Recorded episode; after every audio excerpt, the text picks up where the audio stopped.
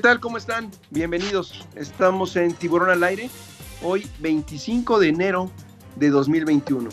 Hoy tenemos un tema relacionado con pandemia, pero también preocupándonos no en el tema de la salud, eh, únicamente en el tema del virus, sino en todas las consecuencias y en estos actos o actividades que tenemos que desarrollar hoy desde nuestra casa.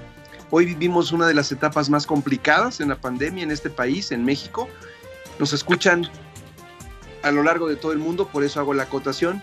En México estamos viviendo una situación muy compleja, estamos cerca de ser el tercer lugar en número de muertes, en número de contagios, y eso nos lleva a una preocupación.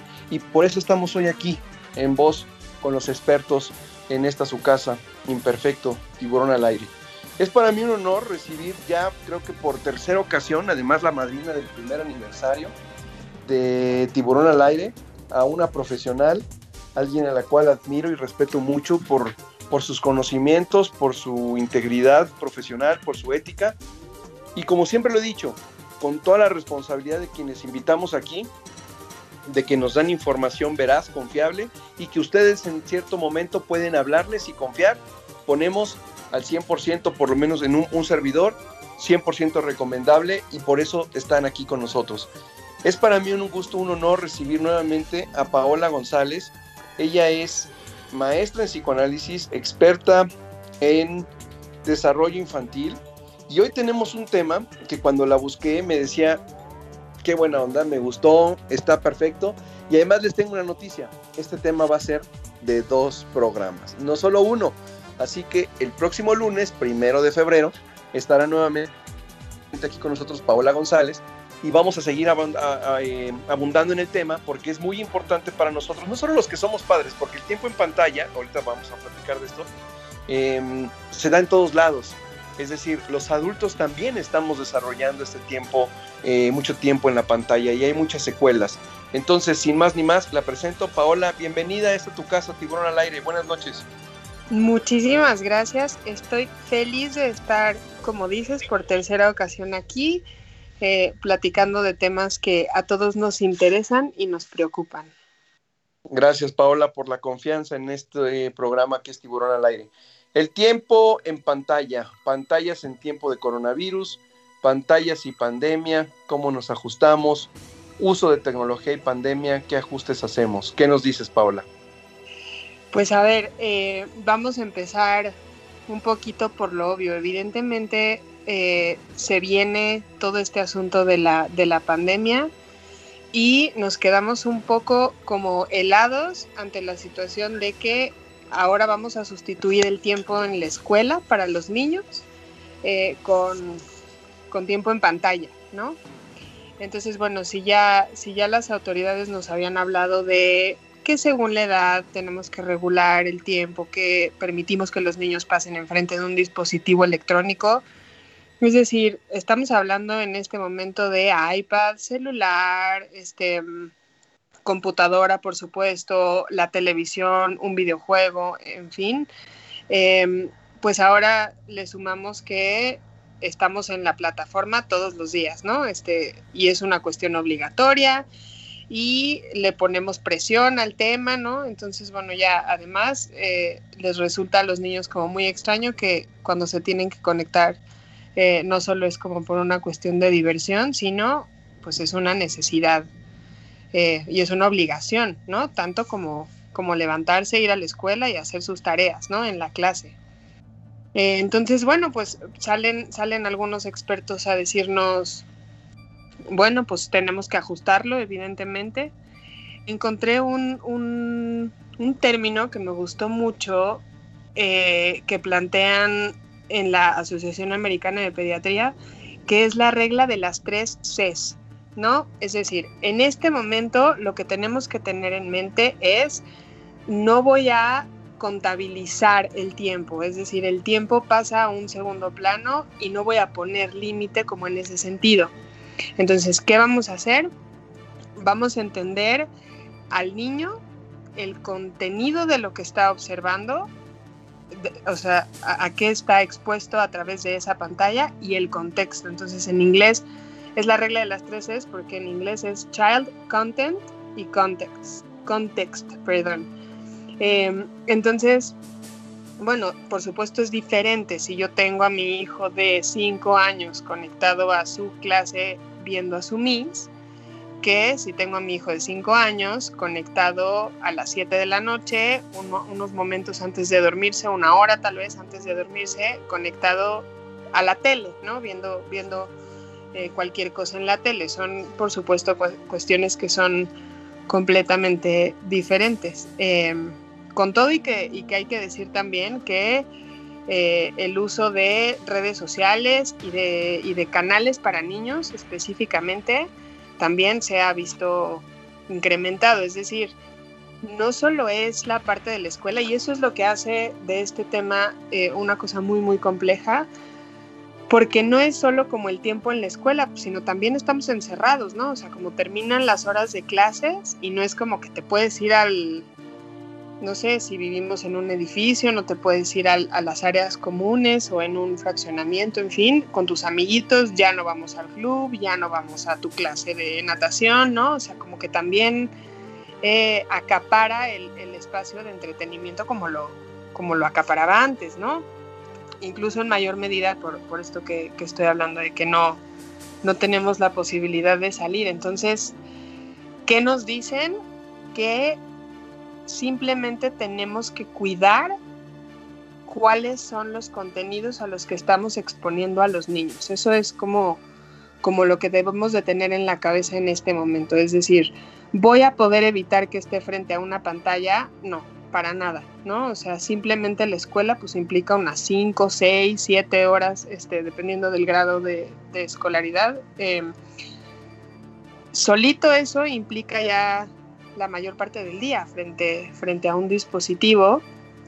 Y entonces, ¿qué hacemos también con la otra parte? Entonces, lo que, lo que se nos debe de quedar grabado es, em, voy a supervisar la calidad del contenido al que lo estoy exponiendo, voy a entender en qué contexto lo estoy exponiendo a, ese, a esa pantalla y por supuesto también eh, pues como poner ahí en la, en la mesa el tema de la edad. No es lo mismo a lo mejor un niño que está en secundaria, un adolescente, que un niño de 4 o 5 años.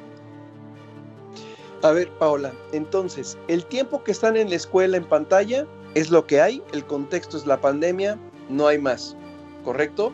Correcto. Es decir, eso me olvido como papá, no me preocupo del todo porque es lo que hay, ¿no? Es decir, esa parte, la responsabilidad del papá es lo que viene después la responsabilidad del adulto después de que se desconecta, de que ya acabó su jornada laboral, si él decide seguir pegado a la televisión o a su celular, al iPad, es su responsabilidad. Es decir, ahora viene el tema de cómo socializan los niños hoy en día, pues a través de los videojuegos, de las mismas plataformas, de Zoom, de Teams, en fin, de la que tú quieras, pero sigue la pantalla. ¿Cómo ajusto ese tema? ¿Cómo le doy el valor como papá o como adulto al tiempo que tengo que seguir conectado en pantalla. Sí, totalmente lo, lo, dices tal cual es. Ya no me voy a preocupar, no vamos a poner ni siquiera en la suma de las horas que pasa al día un niño en pantalla el tema de la escuela. Eso es de la escuela y además es muy interesante ver, dicho sea de paso, cómo también funciona como un espacio educativo, es decir, tenemos las mismas eh, problemáticas que tal vez tendríamos dentro del salón. Ya se distrajo, apagó la cámara, ¿no? Es decir, eso funciona, eh, pues sí, como, como digamos, yo lo pienso como, como un espacio ahí, por supuesto, virtual, pero, pero sí como un espacio en donde las cosas que suceden dentro del salón suceden dentro de la plataforma. Em, entonces, ahora bien, ¿no? Ya entendí que por ahí no va, no, ni me voy a pelear, ni me voy a poner a pensarlo, es lo que hay y así es, como tú dices. Em, ahora, tengo que entender también que están socializando por ese medio, ¿no? O sea, como papá también, a veces siento que se nos va la onda de, de que también el tiempo en pantalla es hablar con la abuelita por Skype. Eso es también tiempo en pantalla. Si yo le hablo por FaceTime a mi mamá para que salude a sus nietos, ahí también los estoy exponiendo a una pantalla, ¿no? Eh, me da, me da un poco la sensación de que de pronto los adultos ponemos atención nada más cuando estamos hablando del entretenimiento, ¿no? Cuando estamos hablando de eh, la socialización, tampoco es una cuestión que nos, que nos preocupe demasiado. Entonces, a ver, eh, por ejemplo, la, Academia Americana de Pediatría, que por supuesto se, pronunciaron al, respecto como todas estas instancias a nivel mundial que nos habían em, como acotado los tiempos en pantalla, y entonces salen a decirnos, bueno, para menores de 18 años, digo, perdóname, de 18 meses, menores de 18 meses, no debe haber tiempo frente a la pantalla a excepción de los videochats. ¿Por qué? Porque también estamos, por supuesto, intentando promover los vínculos entre los niños. Para un niño chiquito, para un niño que está creciendo de menos de un año hasta, digamos, dos años, em, digo, hay, hay niños que, que, pues nacieron en pandemia y no conocen otra cosa. Y, ya son niños que empiezan a caminar, que empiezan a tener eh, necesidades muy importantes de socialización. Una manera para ellos de entender el mundo es ver qué es lo que hace el que está junto a mí y además el que se parece a mí. Porque pues mi papá sí entiendo lo que hace, pero él es un señor como grandote, como alto, eh, que hace cosas diferentes a las que yo hago. Pero, pero la cuestión eh, de los pares en la primera infancia es súper importante. Entonces, bueno, los videochats eh, son como considerados el único tiempo en pantalla que un menor de 18 meses, según estas este, asociaciones, o sea, la, Academia Americana de Pediatría en particular en este caso, y aún así ese videochat debe de tener un límite de una hora al día hasta los cinco años. Es decir, desde que nosotros exponemos a los niños a una pantalla, que puede ser, digo, a, los poquitos meses, pues ni nos agarran la onda de qué están viendo, ¿no? Pero, pero digamos a lo mejor ya de un añito, un poquito menos de un añito, hasta los cinco, solamente una hora al día en videollamadas.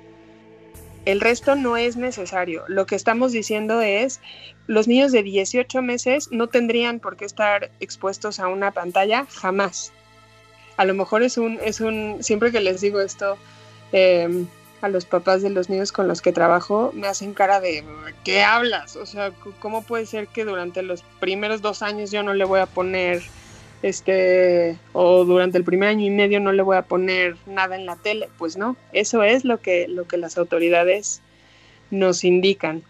Em, a partir de ahí empieza a aumentar el tiempo en el que podemos permitir que los niños estén frente a una pantalla.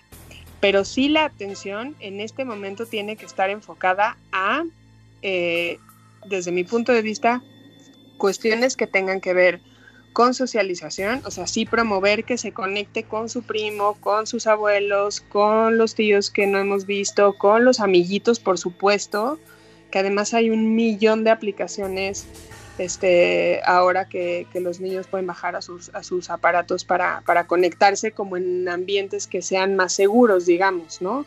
Este, que estén como con más candados, que no, que no estén expuestos a que cualquiera entre, ¿no? Sino que haya como círculos cerrados en donde no puede estar un desconocido, ¿no? Este, y eh, incluso ahí sí tenemos que tener un límite de tiempo, es decir, creo que creo que un fenómeno que, bueno, que yo pude observar con, mucha frecuencia durante los primeros meses de la pandemia era, nos fuimos también a un extremo en el que todo el tiempo estábamos conectados. ¿no? Entonces, ya también ahora, pues después de tanto tiempo encerrados, ni modo, a punta de golpes hemos aprendido que, que sí tenemos que hacer ejercicio aunque estemos encerrados, que la actividad física es importante incluso para poder conciliar el sueño en la noche, y que, y que estar conectados no nos hace bien a nadie si es durante todo el día. Ahora bien, ya platicamos, ahorita no lo decías y la verdad es que lo reflexiono desde el punto de vista como papá. Si en la escuela nos ponen a ver la pantalla porque es la escuela em, cinco horas diarias, como papá dices, está correcto. Si juega 10 horas, 5 horas, una hora, media hora, ya deja eso porque te vas a quedar ciego, vas a quedar mal, te vas a quedar sin ojos. En fin, empieza a condenar el tema. El entretenimiento, lo dijiste, es más condenatorio que el tema de la escuela. ¿Dónde, dónde, cómo encuentro, Paola, ayúdanos con esto, cómo encuentro el punto medio? ¿Cómo encuentro como papá poder balancear? Y porque además mis hijos están, y cuando hablo mis hijos es los hijos, los hijos de todos, los, los jóvenes, hablo jóvenes universitarios, hubo jóvenes de preparatoria, kinder, me toca ver a mí por mis cuestiones profesionales niños de primero de kinder conectados desde que y han logrado tener, y coincido contigo, soy profesor, em, el aula virtual se ha convertido en un ambiente como el aula presencial, es decir, ya es lo mismo, ahora te apagan la cámara, pero antes era se volteaba, no está poniendo atención, o ya está parpadeando, ya está durmiendo. Es decir, el ambiente se ha trasladado a lo virtual tal cual. Pero ¿cómo encuentro yo justo la media? ¿Cómo la encuentro? Mira, eso es una pregunta muy interesante y muy difícil de responder y que, y que solo podemos dar pistas al respecto. Es decir, yo no podría decir, ah, pues todo mundo en México debe de hacer tal cosa, ¿no? Porque sí creo que depende de las necesidades de cada familia, de su entorno, de las posibilidades que tengan, ¿no? A lo mejor hay casas, a mí me ha tocado trabajar con, con algunos niños que se turnan los días que se pueden conectar a la, a la clase porque tienen una computadora para ellos, ¿no? O sea, el papá tiene la suya, pues él se tiene que conectar a trabajar, pues si no nadie come. Este, y fuera de eso, pues han favorecido, por ejemplo, pues al que está en secundaria. Eh, entonces, bueno, evidentemente ahí estamos hablando como de un contexto bien distinto en donde a lo mejor vamos a tener que hacerlo simplemente como para que todo mundo se quede tranquilo de que usó el aparato, ¿no? Entonces, eh, sí creo que una de las cuestiones principales es que sí se deben de poner reglas, es decir, sí nos tenemos que sentar otra vez y decir, ok, estamos en una situación extraordinaria y como es extraordinaria vamos a poder volver a poner reglas a los aparatos, ¿no? Entonces, eh, en general, el aparato debe de tener reglas, o sea, el aparato debe de ser, por ejemplo, una regla que nunca vamos a poder, va a haber reglas que van a ser flexibles y va a haber reglas que no van a ser flexibles. ¿Cuáles no van a ser flexibles? La hora a la que se apaga el aparato, ¿no? Ya sea la tele, el iPad, el celular o cualquier pantalla, sabemos hoy que la luz eh, eh, blanca de, las, de los aparatos es una luz que promueve que nuestro cerebro siga despierto por muchas horas, ¿no? O sea, que no, que no descansemos bien, bueno, nuestro cerebro siga despierto, o sea, estoy como, como poniéndolo en términos muy burdos, ¿no? Eh, para explicarme, pero sí tenemos que, se, se recomienda por lo menos un par de horas antes de que los niños se vayan a dormir, que no estén expuestos a la luz de una pantalla esto es, cuando les digo esto algunos papás me dicen, no, ¿cómo? O sea, como en mi casa se ve la tele mientras estamos cenando y después de eso es a lavarse los dientes y a dormirse. Bueno, eso podría estar incrementando el insomnio o em, como sumando al insomnio, ¿no? Si ya estamos hablando de que estamos en una situación en la que estamos encerrados eh, y nos cuesta un poco de trabajo conciliar el sueño porque no quemamos la energía que quemábamos antes, pues entonces ahora si le metemos luz de pantalla es peor. Entonces, por ejemplo, una regla que no es flexible es a las 9 de la noche, a las 8 de la noche, dependiendo de, las edades de los niños de la casa, se apaga la tele, se apaga el iPad, tenemos tiempo, no necesitamos ir a dormir a las 7 de la noche, pero vamos a leer, vamos a jugar a otras cosas, la tele no se prende. Esa es una regla que puede ser fija. Ahora, eh, tuvimos en esta semana, hubo exámenes y entonces tuvimos que estar más tiempo en la computadora porque aparte, no sé, nos conectamos a grupos de estudio y, por ejemplo, en secundaria, ¿no? Primero, segundo de secundaria. Estuve conectada con mis amigos en un grupo de estudio toda la tarde. Ok, sí no es lo mismo, pero sí a lo mejor ese día vamos a promover que haya otra actividad de entretenimiento diferente a la pantalla, ¿no? Eh, otra regla que para mí es inamovible es los celulares duermen mientras eh, seamos todavía, digamos, secundaria. En secundaria ya a los papás que les digo esto me dicen no tienes niños en secundaria, ¿verdad? Porque, porque entiendo cómo puede ser más complicado lo, lo que voy a decir, pero el celular duerme en el cuarto de papá y mamá, ¿no? El celular, el iPad, el, la computadora, en fin, cualquier dispositivo que tenga internet o que pueda eh, darnos una imagen, por ejemplo, a lo mejor no tiene internet, pero si yo puedo prender la tele, eso es, eso es una cosa que, que para mí en la noche debe de estar totalmente prohibida. O sea, no debe de haber eh, ni siquiera la posibilidad de que yo acceda a un celular a las 2 de la mañana, ¿no? Este, que, son como reglas que, que no solo aplican para el celular, sino a lo mejor es lo mismo que haríamos con cualquier juego, ¿no? Con cualquier actividad. A las 9 nos vamos a dormir y ya no es hora ni de jugar, ni de leer, ni de nada, ¿no? Entonces, en ese mismo sentido, pues no te preocupes, yo te guardo tu celular. Em, creo que sí tiene mucho que ver eh, en qué situación estemos y evitar que haya una actitud inflexible frente al uso de las pantallas.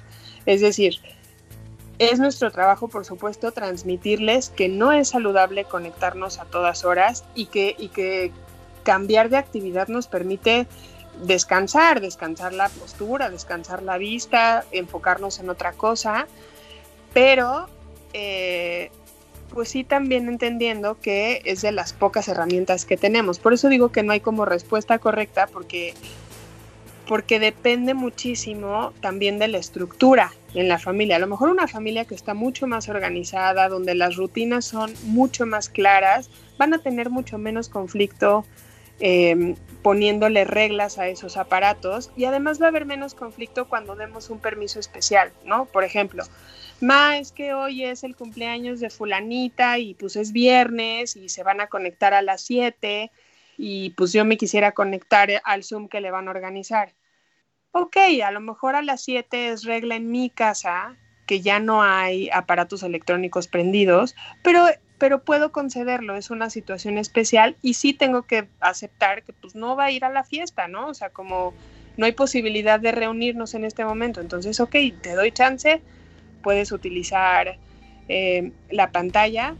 Sí, si bien no vamos a meternos como en el tema de la escuela, sí le damos prioridad a eso, ¿no? O sea, si no has terminado la tarea, y esto tendría que ser así en todos los casos, ¿no? Em, si no has terminado la tarea, pues no puedes iPad o no puedes celular todavía o puedes la media hora entre la comida y que te sientas a hacer la tarea y luego se guardia y hasta que termines. Es decir, a lo que voy es que tiene que ser consistente el plan en cuanto al uso de la tecnología con la familia. Una familia que a lo mejor los límites son un poco más desdibujados, eh, pues va a ser rarísimo para los niños y no van a entender de dónde viene que se pongan tan rígidos con el uso de tecnología, ¿no? Como que a eso me refiero con, eh, pues que cada quien vaya midiéndole ahí em, las necesidades que hay en cada familia. Hablas de necesidades, ya las vimos. Eh, podemos hablar de una generalidad. Entiendo lo que nos compartes, cada situación en cada familia es distinta, es diferente no podríamos hablar de una generalidad, pero vamos a pensar en, el siguiente tema que es para mí muy importante cuando platicamos tú y yo de abordarlo en este día aquí en Imperfecto, en Tiburón al Aire. Los niños, de acuerdo a la edad, tienen diferentes necesidades. Y esas necesidades se convierten en diferencias. Y en una casa con tres, con cuatro, con dos, al tener edades distintas, se va creando todavía otro conflicto.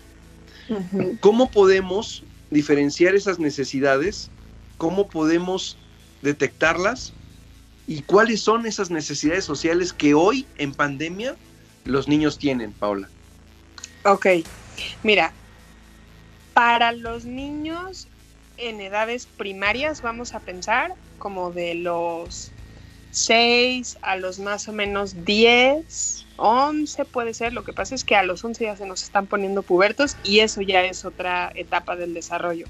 Digamos que los niños en edad primaria necesitan menos al grupo de pares, ¿no? No estoy diciendo por supuesto que no sea importante, claro que es importantísimo, para todo mundo es importante socializar con pares, pero digamos que porque la energía central está puesta en entender cómo es mi entorno, qué se espera de mí, las cuestiones de la escuela, cuáles son las reglas que la sociedad me está empezando a exigir. Entonces, a lo mejor en esas edades podemos jugar un poco más con las reuniones virtuales, ¿no? Este, para un adolescente es muy complicado. Los adolescentes son los que más han sufrido en el encierro porque la energía psíquica, la energía mental, es decir, como, como eh, para explicar energía psíquica voy a, voy a poner nada más como el ejemplo de todo lo que yo tengo para darle al exterior, ¿no? O sea, como dónde pongo yo mi atención, en qué, cuáles son las cosas que yo marco como importantes para mí, ¿no?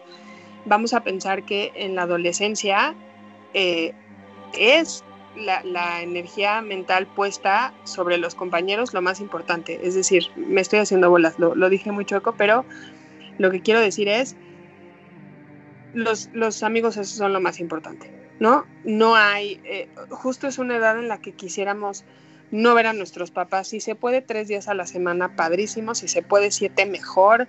Eh, estamos en, en, un conflicto continuo porque ellos nos están volviendo a explicar, los adultos nos están volviendo a explicar cuáles son las reglas, hasta dónde podemos llegar y nosotros no estamos eh, a gusto con esa situación, nos sentimos incómodos y quién se siente igualito que nosotros, nuestros amigos. Y son los únicos en el mundo que nos entienden.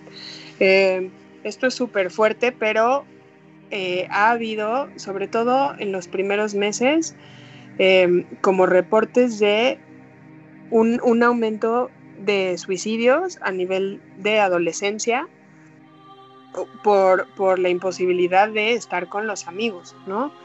Y esto suena a lo mejor súper exagerado y podríamos decir, ay, bueno, pero pues también, no, no, o sea, es una, es una realidad. Entonces, creo que sí, que si vamos a favorecer eh, que alguien en casa esté conectado, aunque sea virtualmente, con sus amigos tienen que ser los adolescentes.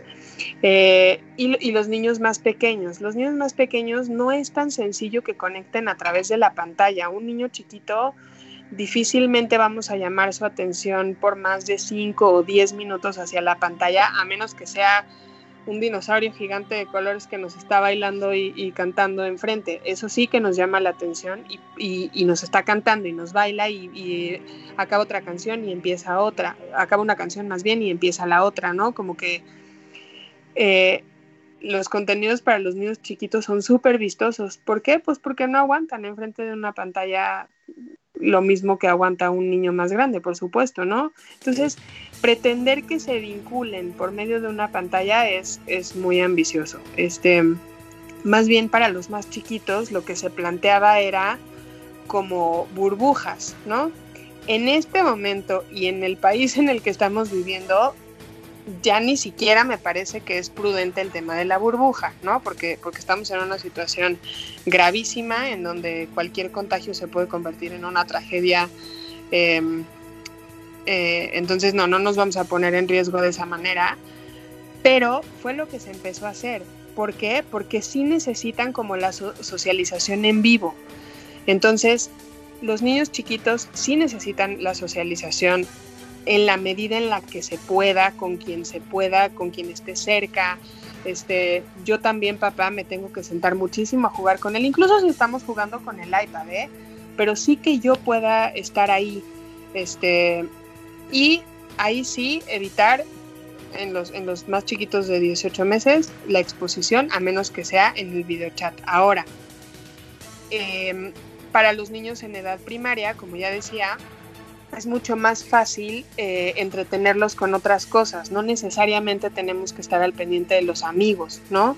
Eh, a lo mejor son niños que están interesados en, ay, pues a ver, ahora que mi papá está trabajando aquí, pues, ¿y qué hace, no? Como que nunca he entendido bien cuál es su trabajo. Y entonces, por ejemplo, a un niño en esas edades le va a interesar mucho que papá lo llame y le diga, mira, mira, ahorita voy a tener una junta con fulanito este, y vamos a hablar de tales cosas. Y entonces luego te puedo contar y, un poco tal vez vincularnos con ellos de esa manera, como que ellos vean cuáles son las cosas que nosotros los adultos hacemos cuando ellos se van a la escuela para ellos eso está genial.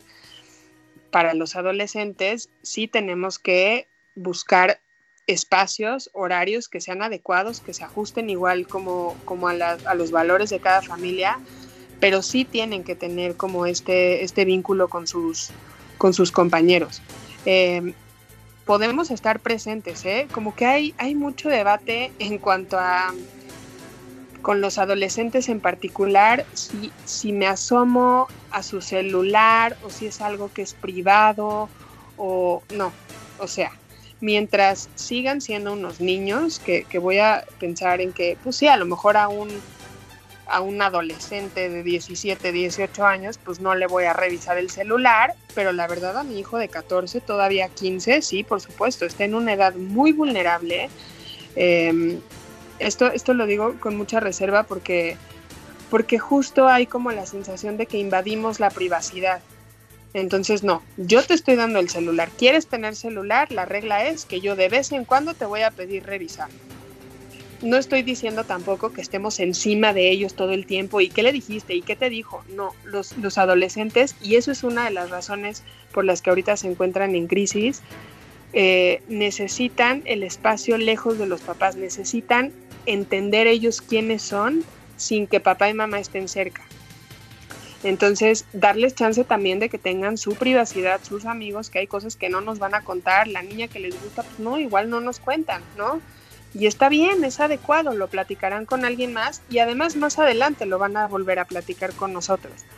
Pero es importante que ellos tengan ese espacio y que sí sientan que se están vinculando, porque, porque el tema de que nosotros estemos tan pendientes de lo que hacen en este momento es algo que no tendría que ser así ellos tendrían que poder sentirse un poco más independientes y bueno, pues eso no, no está sucediendo.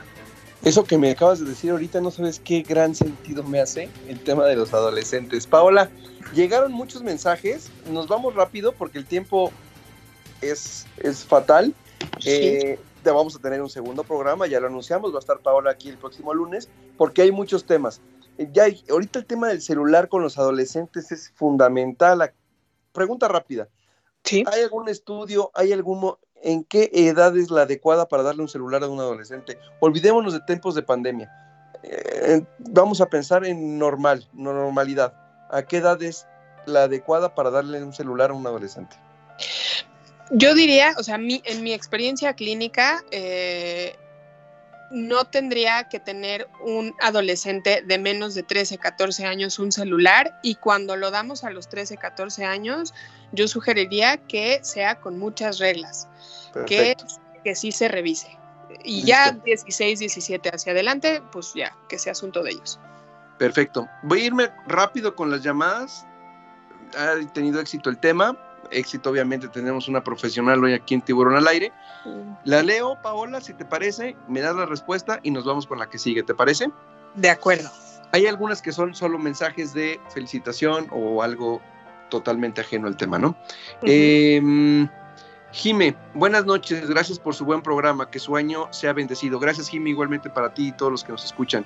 Sirena Pelona, Sirena, como siempre, gracias por escucharnos. Nos dice, Hola, gracias por tan lindas aportaciones como siempre, presente apoyando y disfrutando y como siempre aprendiendo. Eso de los dispositivos electrónicos y su dependencia, también creo que deben de tomar en cuenta los sentimientos que vienen al terminar con la dependencia o cuando se descomponen y las y los jóvenes no pueden usarlos, también les causan un conflicto emocional. ¿Qué opinas, Paola? Sí, bueno, eso también lo, lo tenemos que, que, trabajar mucho. Hoy si el celular se cae al agua moja y yo me quedo dos días sin celular, bueno, es una tragedia, ¿no?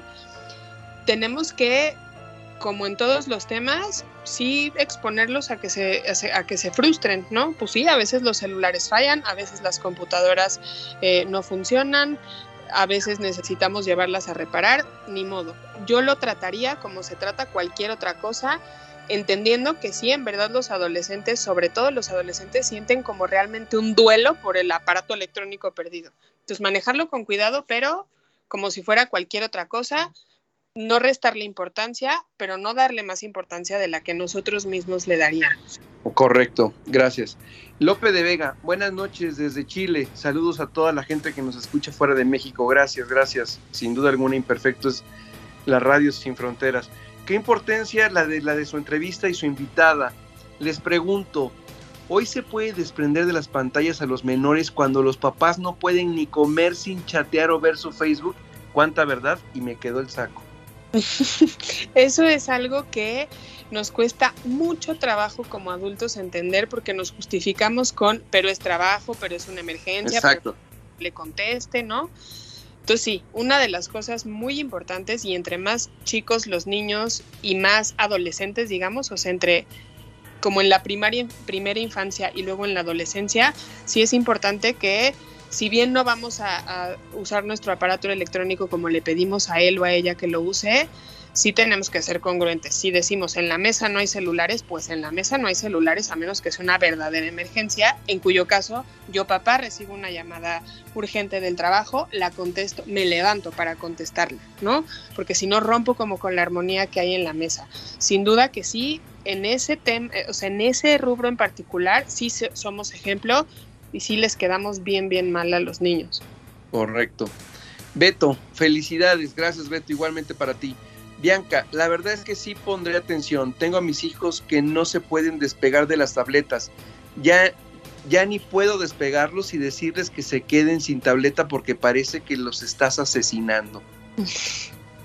Sí, ahí yo siempre lo que les recomiendo es, en un momento en el que todos estén en paz, si, por ejemplo, no sé, un sábado en la mañana después de desayunar, recogimos las cosas entre todos y entonces, oigan, a ver, yo quería platicar de una cosita. Vamos a volver a poner las reglas del iPad, o sea, vamos a, digamos que vamos a reencuadrar, ¿no? O sea, vamos a redefinir cuáles son las reglas de la casa y las volvemos a poner y a lo mejor hasta hacemos un escrito y lo pegamos por ahí. Sirve muchísimo cuando en una cartulina escribimos esas reglas que a los niños les cuestan más trabajo cumplir, porque entonces seguramente cuando estén de buenas las van a hacer con nosotros de buena gana y cuando estén de malas porque les estamos quitando el iPad, se lo echamos a la cartulina. Ah, no, lo hicimos entre todos y ahí dice en la cartulina, ni te pelees conmigo, son las reglas, me da muchísima pena y sí apegarse a esas reglas que nosotros mismos ponemos va a funcionar mucho mejor cuando ellos tienen además como el estímulo visual. Gracias. Eh, César Mora, yo creo que ya es difícil porque no se despegan y te engañan diciendo que están haciendo tareas. Sí, eso también es parte de, de la complicación que tenemos en este momento, pero por eso vivimos un momento muy difícil porque los papás tienen doble, triple, cuádruple trabajo. Este, nadie sabía que las escuelas iban a cerrar y que nosotros nos íbamos a tener que hacer responsables también de esa parte, pero eh, pues enséñame qué estás estudiando. Ponlo aquí conmigo, vente, vamos a sentarnos aquí y, y enséñame. Esa es la importancia de supervisar lo que están haciendo.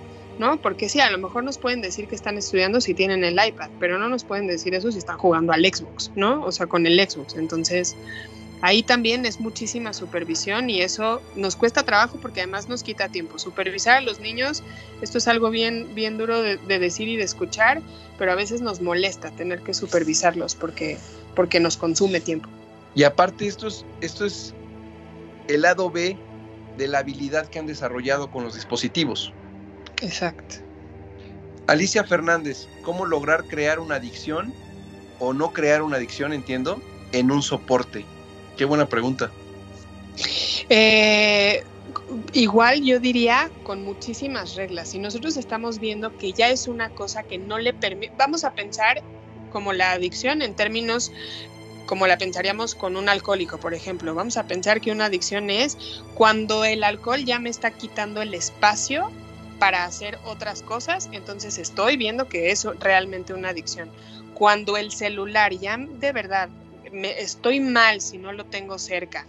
Este, siento como síndrome de abstinencia de, por favor, mamá, ya dame el celular, el iPad, déjame conectarme a algún lado. Entonces sí podemos sospechar que, que está como de verdad generando un vínculo patológico con un aparato y lo debemos de atender.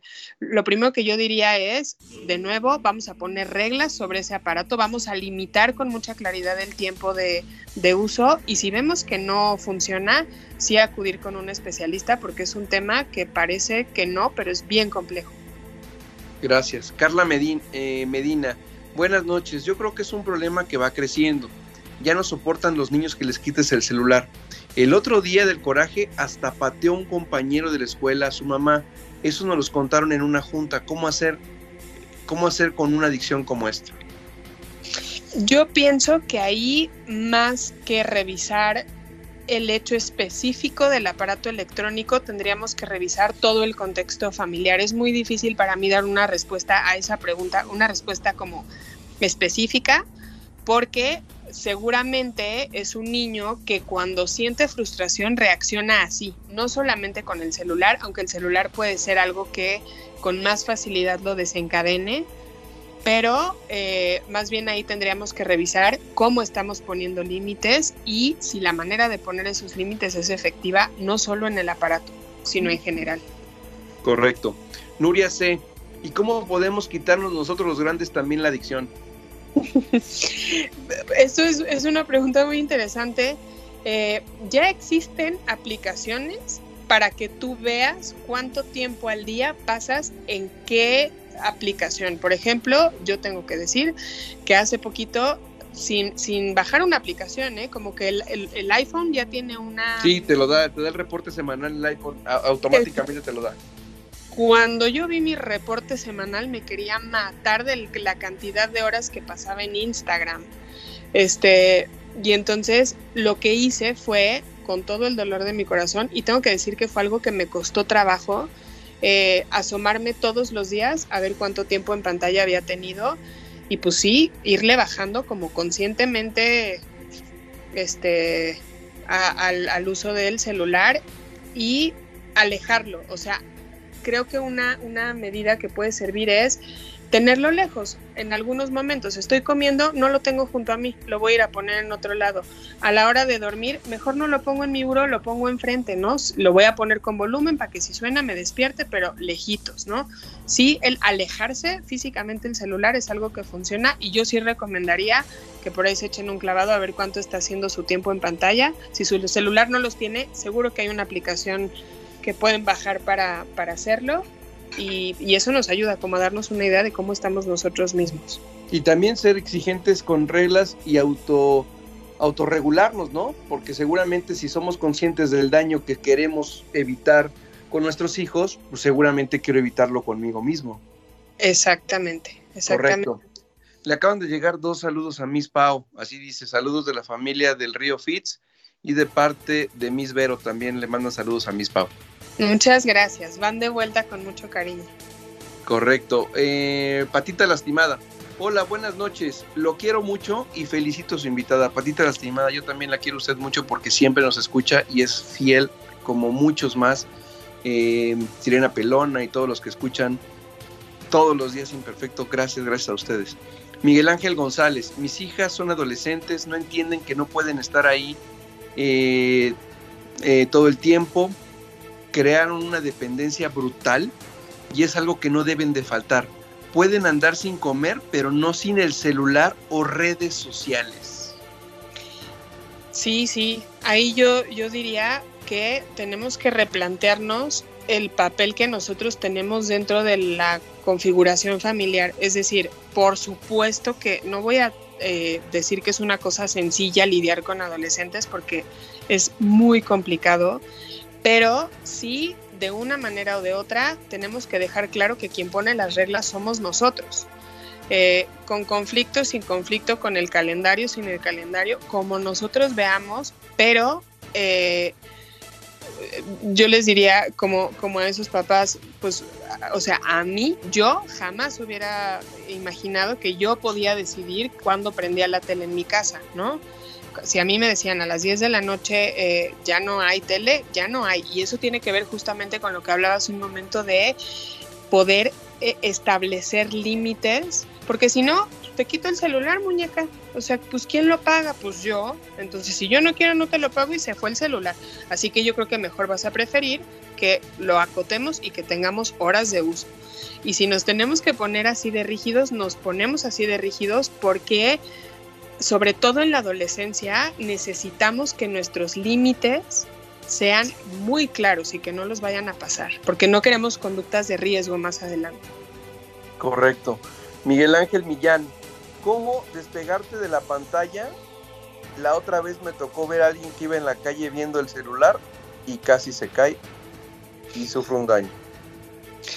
Pues justo yo creo que no hay de otra más que entender que nosotros mismos estamos teniendo una dificultad para, para relacionarnos con lo que está afuera de la pantalla.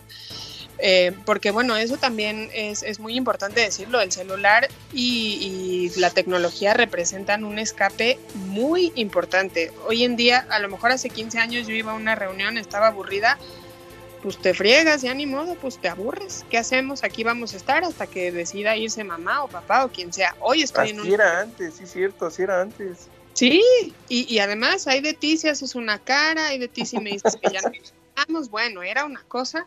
Hoy no quieres estar y te va, te largas con, o sea, el celular es tu, es tu medio de escape para, para conectarte con quien no está ahí, con lo que sí te interesa. Por eso también nuestros adolescentes tienen menor, menor eh, tolerancia a la frustración, porque, porque un poco se escapan por ahí, ¿no? Como no, Pero, lo, no intentamos. Más grave aún, Paola, nos vamos a la reunión, yo sé que se va a aburrir, tráete el iPad, tráete esto para que no me pidas mi celular, porque por si yo me aburro yo voy a sacar el celular o yo también lo puedo ver en el momento que yo quiera entonces, para que no me estés dando lata, tráete algo para que no te aburras. Es decir, ya no generamos la creatividad y nosotros mismos nos estamos dando un balazo, ¿no? Exacto, exacto. Sí, podemos evitar también eso. Pues se va a aburrir y me va a fregar, sí, sí va a pasar, ni modo. Exacto. Voy a lidiar con eso. Hay que ofrecerlo. ok. JMF, mi familia y yo dejamos de intentar. Se nos hizo una lucha muy dura contra el celular. Eh, híjole, pues espero que no vengan otras luchas que sean más, más peligrosas, ¿no? Este, sí, sí lo entiendo. O sea, no, no voy a, no voy a juzgarlo porque, porque por supuesto que es una cosa muy complicada. Pero me parece que el celular podría representar un montón de otras cosas en las que vamos a decidir y definir si los niños o los hijos, aunque ya no sean niños, pueden pasar por encima de lo que estamos diciendo o no.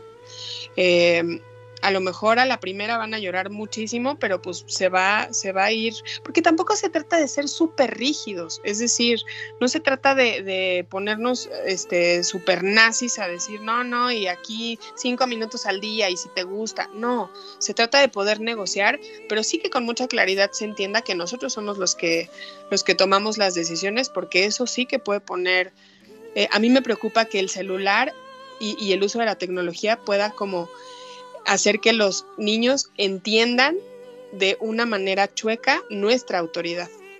Correcto. ALH, felicito a la invitada. Me da miedo eso del suicidio. Yo he visto a mi hija, cuando le digo del celular, me amenaza que no la quiero, que no la entiendo, que es su amigo. ¿Cómo le hago? ¿Dónde hay terapia? Estoy en Mazatlán. Hoy entiendo que hay videoterapias, videoconferencias y ahí, hoy estamos más al alcance y ya nos dirá más, más adelante eh, eh, Paola si eh, estará, está disponible bajo ese tema. Adelante. Sí, claro, bueno, por supuesto yo, yo estoy dando terapia a distancia y si me quieren contactar, por supuesto, adelante y si no es conmigo, lo que sí podemos hacer es que yo los refiera también a, diferentes especialistas. En este momento no se me ocurre alguien en Mazatlán, eh, pero sin duda estoy segura de que podemos encontrar algo. Ese, por ejemplo, es un caso que a mí me parece que sí, a lo mejor ya hay que echarnos un clavado con un especialista porque ya suena a algo que está mucho más complicado de resolver. Ok, correcto. Muchas gracias. Eh, tenemos otra. Eh, Javier Amezcua, buenísimo el tema. Gracias, gracias Javier por tu comentario y por sobre todo por escucharnos. Susana, es la forma de relacionarse a través de los videojuegos en esta pandemia. ¿Recomiendas comprárselo solo para convivir? Ya que hasta ahorita no se lo he comprado, pero es de lo único que hablan sus amigos. Tiene 11 años.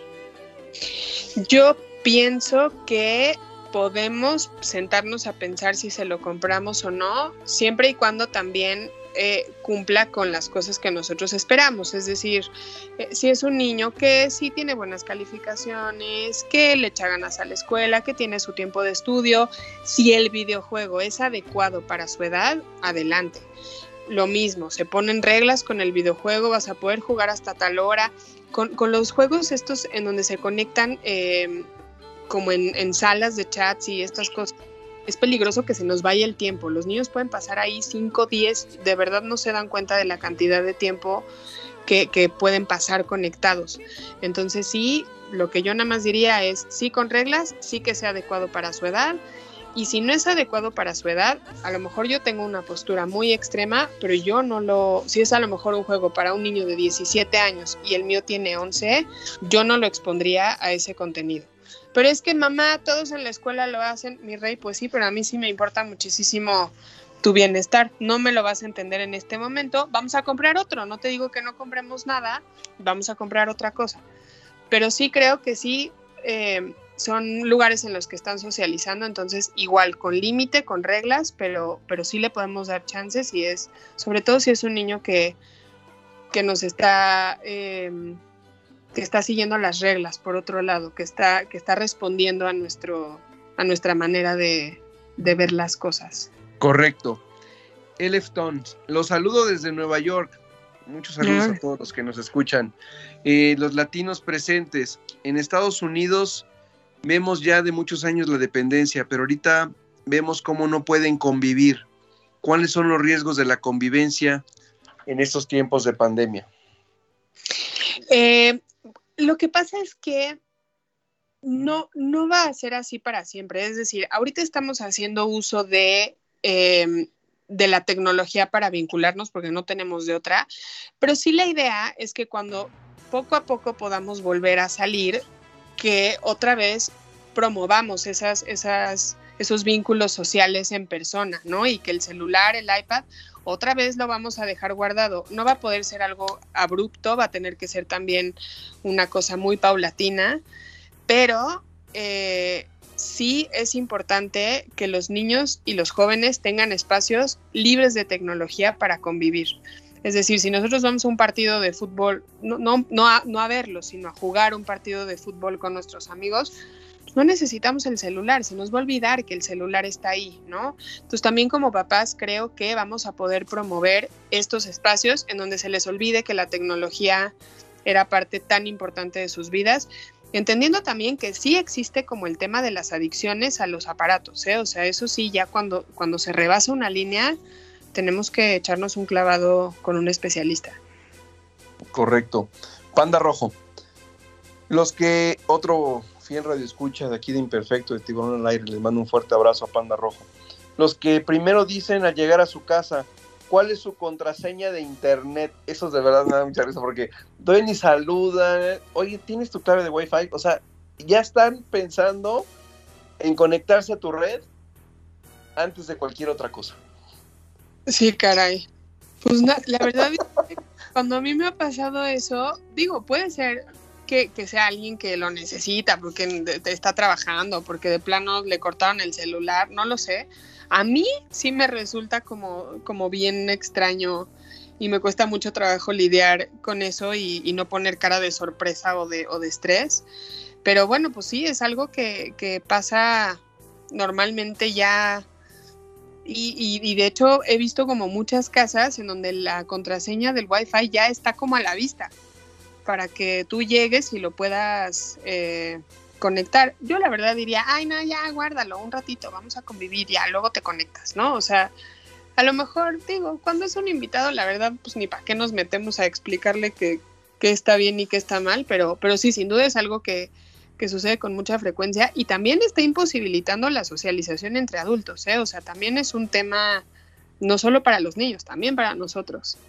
No, y lo dices bien, cuando es un tema laboral, porque alguien muy importante, porque su trabajo es así, porque tiene que estar conectado, se entiende. Pero cuando es gente que sabes que perfectamente sabes que no es por ahí el tema y que lo único que busca es estar conectado, pues bueno, eso es lo que hay que evitar. Cuando es un tema laboral, estoy seguro que esa persona, si no lo necesitara, ni te lo pediría. Es decir, así de, así de fácil, ¿no? Paola, se nos acabó el tiempo. Como bien lo dijimos, vamos a tener dos partes de este programa. Los voy a dejar picados. Acuérdense que la repetición de este programa es el próximo jueves de 5 a 6 de la tarde aquí en imperfecto.com.mx. Van a estar disponibles los podcasts. Eh, les voy a dejar picados para el próximo lunes, primero de febrero. Vamos a seguir hablando de este tema de las pantallas, de la pandemia, de qué ajustes hacemos. vamos a hablar de en dónde poner el límite, por qué sienten los niños que los espiamos con sus aparatos electrónicos, el ciberbullying, qué es, por qué ocurre, cómo lo detenemos. Y hay algo, esta parte que a mí, este último tema, Paola, me encantó y la verdad es que lo vivo todos los días. ¿Por qué no se vale decir como papá, la tecnología no es lo mío? Nada más, rapidísimo te hago una pregunta. ¿No se vale decir hoy como papá, no es lo mío la tecnología?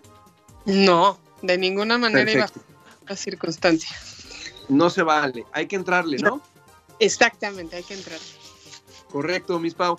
Paola, em, me gana, me gana el Miss Pau. Em, es un chiste local. Em, Paola González, un gusto tenerte aquí en Tiburón al Aire, tu casa. un gusto tenerte porque eres una profesional. Confiamos en tu trabajo. ¿Dónde la gente te puede localizar? ¿Dónde te pueden buscar? ¿Dónde?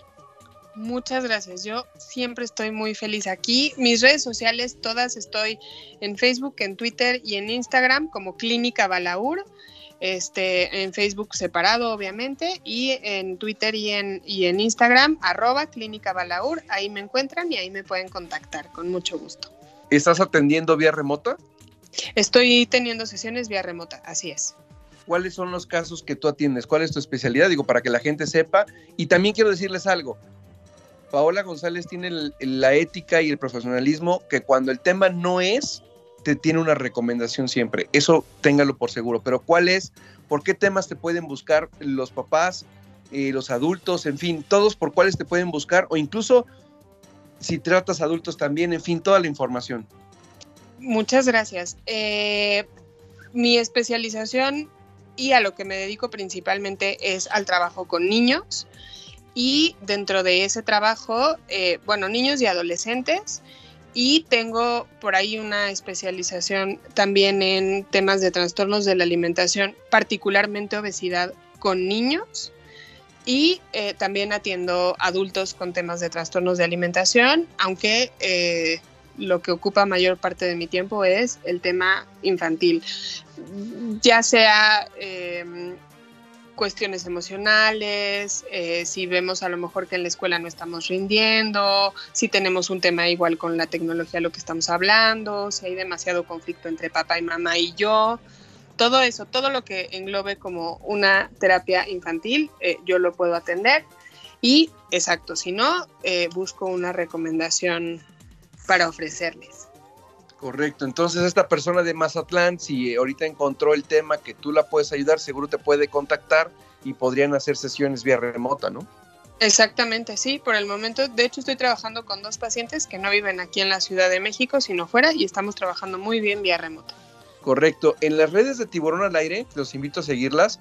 Em, en Facebook estamos como Tiburón al Aire, en Instagram estamos como tiburón-al-aire en Twitter es arroba OCD Tiburón. Estarán todos los datos de Paola González, esta especialista en psicoanálisis, experta en desarrollo infantil y es de verdad altamente recomendable.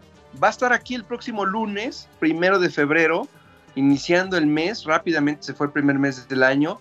Paola, un gusto y llegó el momento. Llegó el momento en el que Paola González se convierte en la locutora de Tiburón al Aire y va a presentar el momento musical. Solo hay un requisito que nos tienes que decir, lo tienes que presentar como si fuera tu programa de radio. Nos tienes que decir por qué, por qué te gusta esta canción. Los micrófonos de Imperfecto de Tiburón al Aire son todos tuyos. Muchas gracias. Voy a hacer mi mejor esfuerzo. Eh, pues esta canción es una canción, se llama Cigarettes, es de una, una agrupación que se llama Russian Red la verdad, no hay una, razón por la que me guste, simplemente como toda la música que he empezado a escuchar ahora en la pandemia es, es ligera, es alegre, tiene un tono que, cuando yo lo escucho me siento relajada. Entonces, con, e, eso los, los quiero dejar con una canción que los relaje, que los desconecte por un momento y que solamente la escuchen y la disfruten. Correcto. Paola, un gusto tenerte por tercera vez en Tiburón al Aire. Esta es tu casa, te lo reitero. Gracias por la confianza, gracias por compartir tus conocimientos, gracias a todos los que nos escucharon, a todos los que nos mandaron mensajes, fueron muchos, infinitas gracias. Esto fue Tiburón al Aire, estamos en imperfecto.com.mx. Gracias, Paola. Gracias a ti, feliz de estar contigo otra vez. Nos vemos el próximo lunes, ¿no? Sí, claro. Nos escuchamos más bien. Bueno, hay que cuidarnos. Las cosas no están bien y la responsabilidad está textual en nuestras manos. Hay que hacer valer que esas muertes, que ya son muchas en este país, no sean en vano. Hay que ser responsables. Si te cuidas tú, si me cuido yo, nos cuidamos todos. Quédate en casa, lávate las manos, usa el cubrebocas. Hay que usar el cubrebocas y si no tienes nada que salir, quédate en casa. Mi nombre es Orlando Casanova. Fue un gusto que estuvieran hoy aquí en Tiburón al Aire. Como siempre, un placer. Gracias. Hasta la próxima.